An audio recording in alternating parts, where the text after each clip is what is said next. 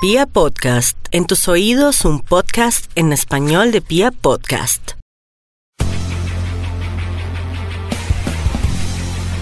Amigos y amigas, soy Michael el Turco Puertas y esto es Árbitro y Juez, el podcast futbolero para los oyentes de Pia Podcast que son amantes de la pecosa y sus curiosidades. Segundo episodio de esta nueva administración y hoy vamos a recordar uno de los episodios más tristes y tal vez más curiosos en la historia dirigencial del fútbol colombiano. Y es que aquí bien pudimos haber visto a Maradona. Aquí bien pudimos haber visto a las grandes figuras del fútbol mundial. Aquí bien pudimos haber visto la mano de Dios y el gol del siglo. Pero se terminó yendo para México. México, México, México, 86. México. El tiro.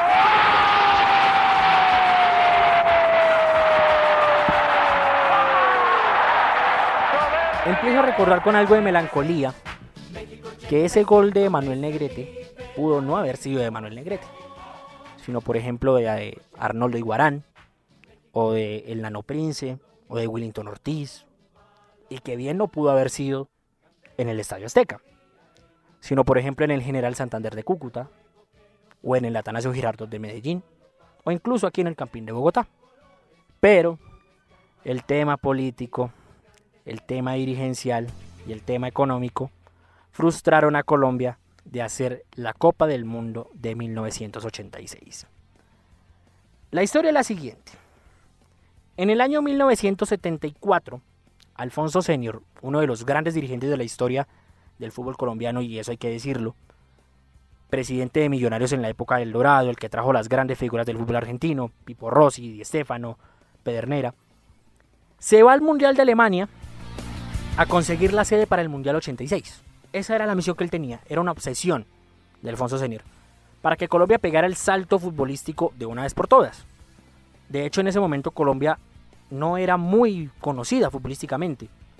Solamente se le recordaba una derrota por 6 a 0 ante Brasil. Y Senior empieza esa lucha, empieza a buscar la financiación, que fue el primer problema que le pusieron. Esa financiación correría por cuenta del Grupo Gran, Colombiano. El Grupo Gran Colombiano era un gran conglomerado económico que tenía mucha participación en cuanto a temas de bolsa y banca.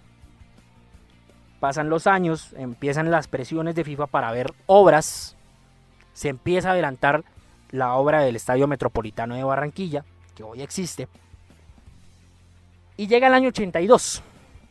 Solamente faltan cuatro años, ya había terminado el Mundial de España, así que había que correr, prácticamente. Pero el grupo gran colombiano se desborona. Y dice, no puedo, no me le mido a hacer el Mundial, no cuento con los recursos, me voy a la quiebra. Empieza la gran duda de si el Mundial debería hacerse con recursos públicos.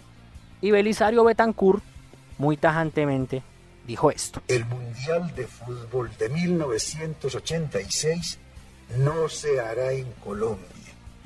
Previa consulta democrática, como ya lo he hecho, sobre cuáles son nuestras necesidades reales. En este caso, no se cumplió la regla de oro, consistente en que el Mundial debería servir a Colombia y no Colombia al servicio de la multinacional del Mundial. Aquí tenemos muchas otras cosas que hacer y no hay ni siquiera tiempo para atender las extravagancias de la FIFA y de sus socios. Y García Márquez nos compensa totalmente lo que perdamos de vitrina con el Mundial de Fútbol. Es curioso por varias razones lo que dice Belisario Betancourt. Primero porque aduce lo que la canción de fondo que estamos escuchando le contradice. Esta canción se llama La jugada del mundial y es de una artista antioqueña que se llama Eliana Bonjan, que es precisamente una crítica a lo que podría ser la inversión a la Copa del Mundo, obviando otros temas de interés nacional. Y ese es el argumento que usa Belisario Betancourt para cortar de tajo las pretensiones de Colombia de hacer la Copa del Mundo. Lo segundo, que es, que es curioso, es que esta declaración la hace cuatro días después de que Gabriel García Márquez gana el Premio Nobel de Literatura. Por eso la alusión a García Márquez. Entonces ahí se corta tajantemente la idea de que Colombia realice un mundial. Entonces vienen los tiburones después de ver la sangre. México y Estados Unidos se postulan. Estados Unidos forma una campaña mediática muy fuerte y política también, porque se monta en la figura de Henry Kissinger, una de las grandes figuras de la política norteamericana en ese entonces. Se monta mediáticamente con la Warner Bros. que quería tener toda la producción del mundial y se monta en grandes figuras como Pele y Beckenbauer, que habían jugado en los Estados Unidos en el New York Cosmos, y empieza a montar el lobby para hacer la Copa del Mundo del 86. México le sale al paso porque tiene el respaldo del grupo Televisa, el respaldo financiero y, y logístico y tecnológico, y además tiene el apoyo dentro de FIFA, que es del dirigente Guillermo Cañedo, cosa que Estados Unidos no contaba. Dice incluso Kissinger que es una de las grandes derrotas políticas que ha tenido en su historia, no poder realizar ese mundial. Para volver a Colombia, ya se estaba construyendo el Estadio Metropolitano de Barranquilla, que se supone iba a ser la sede inaugural. Incluso, mediáticamente ya se estaban haciendo promociones de ese mundial. Había unas estampillas que Correos de Colombia entregaba y estaban las figuras de los equipos profesionales y en el centro estaba el Estadio Metropolitano como la gran sede del Mundial Colombia 86. Pero, pues obviamente, con la sede ya desmontada, el estadio queda sirviendo a la ciudad de Barranquilla, pero no para su propósito original. Incluso recuerdo que se inaugura con una serie de partidos ante Argentina y Uruguay, y lo inaugura el Junior de Barranquilla. Entonces Colombia, al ya no ser el anfitrión, se ve obligada a jugar la eliminatoria al Mundial 86 y se ubica en el grupo con Argentina, Perú y Venezuela. Colombia clasifica al repechaje a la Copa del Mundo con 6 puntos. Disputa ese repechaje contra Paraguay y pierde 3 a 0 la ida en Asunción. Gana 2 a 1 la ida en Cali, pero se queda fuera del Mundial. Era un equipo bastante interesante. Era dirigido por el, por el médico Gabriel Ochoa Uribe. Y estaban figuras de la talla de Willington Ortiz, Elano Prince, Víctor Lugo, Arnold Iguarán, Pedro Antonio Sape. Grandes figuras del fútbol colombiano, pero que ya estaban, digámoslo, que de salida. Ya, ya estaban en un momento fulgurante, pero que ya debían dejar paso a una nueva generación. Entonces, ese, ese episodio genera una frustración dirigencial en el fútbol colombiano y pues obviamente Colombia no, no fue muy bien vista por mucho tiempo, con buenos ojos, por la FIFA. La siguiente declaración la hace Alfonso Senior mucho tiempo después, en el año 98 para ser exactos, en la gira del trofeo de la Copa del Mundo rumbo al Mundial de Francia. Y la frase que dice es lapidaria.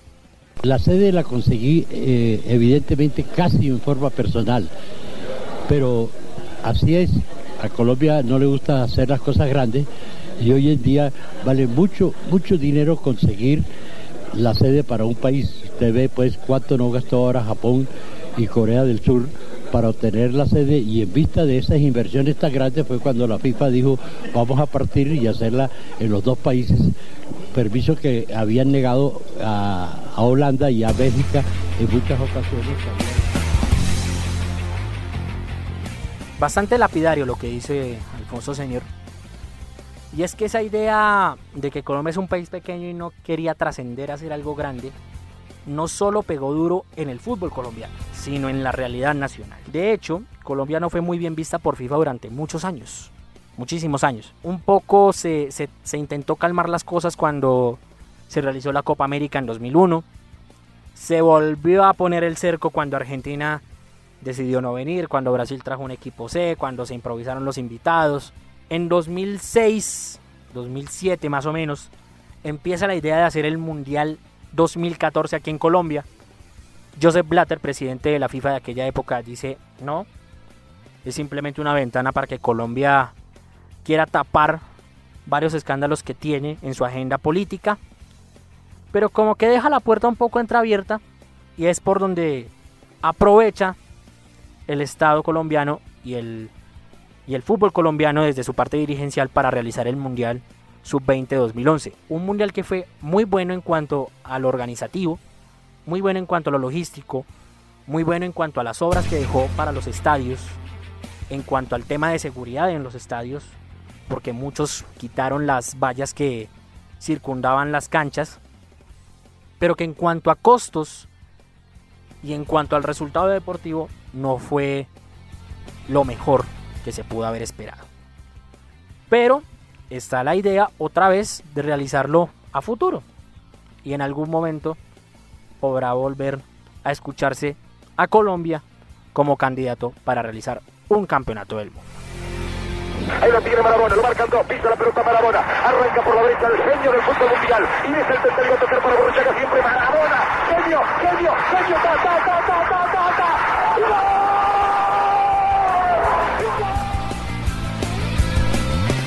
Señores, este fue el podcast de hoy, contando la historia del Mundial que no fue, el hipotético Colombia 86 que terminó siendo el de México 86 y como escuchábamos anteriormente, con ese gol magistral de Maradona ante los ingleses, que bien pudo haber sido en el Campino, en el Pascual, en fin, no tenemos una máquina del tiempo para saber qué hubiera sucedido, pero que sí nos privamos de disfrutar el gran espectáculo del fútbol mundial.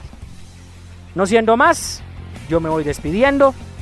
Les habla Michael el Turco Puertas, arroba mequetrefe sin más en Twitter. También pueden comentar aquí abajo en nuestra barrita de comentarios de Facebook. Comenten, compartan, opinen, sugieran temas. Síganme en las redes sociales, debatamos de fútbol, hablemos curiosidades, en fin. Y todo esto lo traeremos a árbitro y juez. Yo les deseo un buen viento, buena mar, buen camino para todos y nos escuchamos la próxima semana en esto que se llama Árbitro y Juez a través de Pia Podcast. Chao, chao. Un abrazo.